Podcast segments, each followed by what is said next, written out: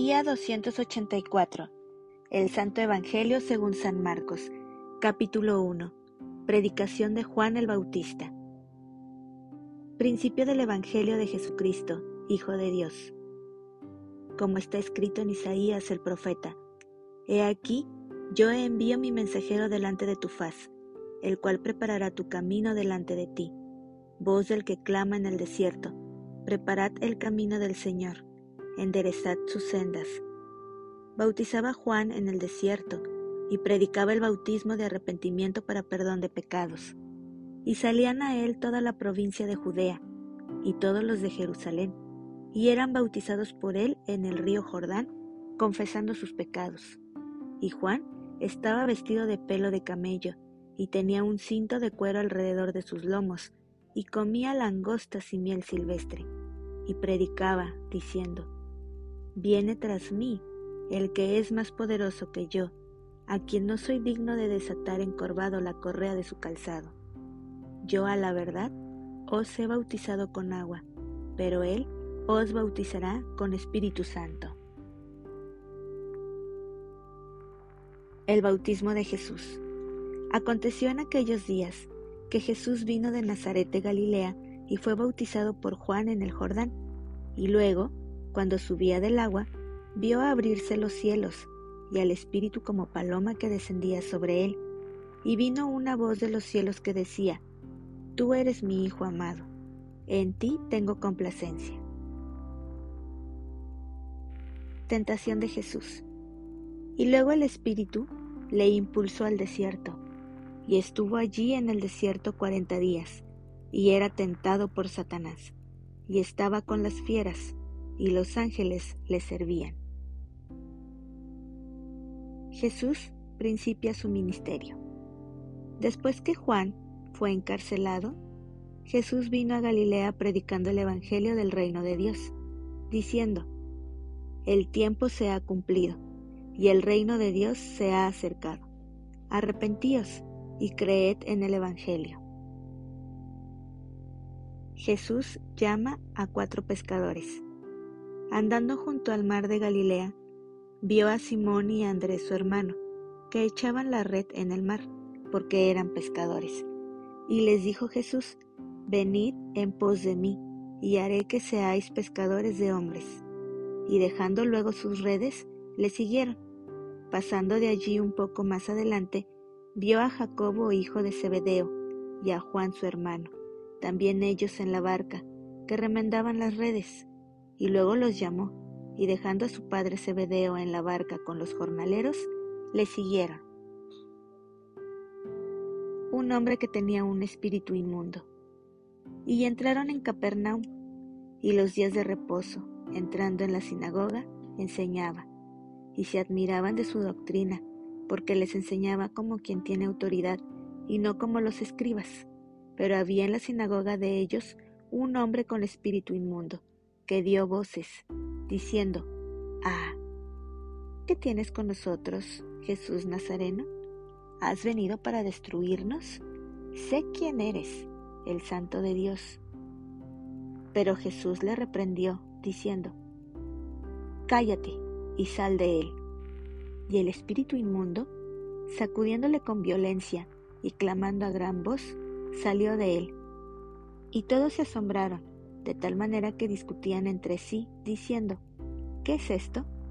¿Qué nueva doctrina es esta que con autoridad manda aún a los espíritus inmundos y le obedecen? Y muy pronto se difundió su fama por toda la provincia alrededor de Galilea. Jesús sana a la suegra de Pedro. Al salir de la sinagoga, vinieron a casa de Simón y Andrés, con Jacobo y Juan y la suegra de Simón estaba acostada con fiebre, y enseguida le hablaron de ella. Entonces él se acercó y la tomó de la mano y la levantó, e inmediatamente le dejó la fiebre, y ella le servía. Muchos sanados al ponerse el sol. Cuando llegó la noche, luego que el sol se puso, le trajeron todos los que tenían enfermedades y a los endemoniados, y toda la ciudad se agolpó a la puerta y sanó a muchos que estaban enfermos de diversas enfermedades, y echó fuera muchos demonios, y no dejaba hablar a los demonios, porque le conocían. Jesús recorre Galilea predicando. Levantándose muy de mañana, siendo aún muy oscuro, salió y se fue a un lugar desierto, y allí oraba, y le buscó Simón y los que con él estaban, y hallándole le dijeron, Todos te buscan. Él les dijo, Vamos a los lugares vecinos, para que predique también allí, porque para esto he venido. Y predicaba en las sinagogas de ellos en toda Galilea, y echaba fuera los demonios. Jesús sana a un leproso. Vino a él un leproso, rogándole. E hincada la rodilla, le dijo, Si quieres, puedes limpiarme. Y Jesús, teniendo misericordia de él, extendió la mano y le tocó, y le dijo, Quiero, sé limpio. Y así que él hubo hablado, al instante la lepra se fue de aquel y quedó limpio. Entonces le encargó rigurosamente y le despidió luego, y le dijo, Mira, no digas a nadie nada, sino ve, muéstrate al sacerdote y ofrece por tu purificación lo que Moisés mandó, para testimonio a ellos. Pero oído él, comenzó a publicarlo mucho y a divulgar el hecho, de manera que ya Jesús no podía entrar abiertamente en la ciudad, sino que se quedaba fuera en los lugares desiertos, y venían a él de todas partes. Capítulo 2 Jesús sana a un paralítico. Entró Jesús otra vez en Capernaum después de algunos días y se oyó que estaba en casa, e inmediatamente se juntaron muchos, de manera que ya no cabían ni aún a la puerta, y les predicaba la palabra. Entonces vinieron a él unos trayendo un paralítico, que era cargado por cuatro, y como no podían acercarse a él a causa de la multitud, descubrieron el techo de donde estaba, y haciendo una abertura, bajaron el lecho en que yacía el paralítico. Al ver Jesús la fe de ellos, dijo al paralítico, Hijo, tus pecados te son perdonados. Estaban allí sentados algunos de los escribas, los cuales cavilaban en sus corazones. ¿Por qué habla éste así? Blasfemias dice. ¿Quién puede perdonar pecados sino solo Dios? Y conociendo luego Jesús en su espíritu que cavilaban de esta manera dentro de sí mismos, les dijo, ¿por qué caviláis así en vuestros corazones? ¿Qué es más fácil? Decir al paralítico, tus pecados te son perdonados, o decirle, levántate, toma tu lecho y anda. Pues para que sepáis que el Hijo del Hombre tiene potestad en la tierra para perdonar pecados dijo el paralítico. A ti te digo, levántate, toma tu lecho y vete a tu casa. Entonces él se levantó enseguida y tomando su lecho salió delante de todos, de manera que todos se asombraron y glorificaron a Dios, diciendo, Nunca hemos visto tal cosa. Llamamiento de Leví. Después volvió a salir al mar, y toda la gente venía a él y les enseñaba. Y al pasar, vio a Leví, hijo de Alfeo, sentado al banco de los tributos públicos, y le dijo, Sígueme. Y levantándose le siguió. Aconteció que estando Jesús a la mesa en casa de él, muchos publicanos y pecadores estaban también a la mesa juntamente con Jesús y sus discípulos, porque había muchos que le habían seguido. Y los escribas y los fariseos viéndole comer con los publicanos y con los pecadores, dijeron a los discípulos, ¿qué es esto? ¿Que él come y bebe con los publicanos y pecadores? Al oír esto Jesús les dijo, los sanos no tienen necesidad de médico, sino los enfermos.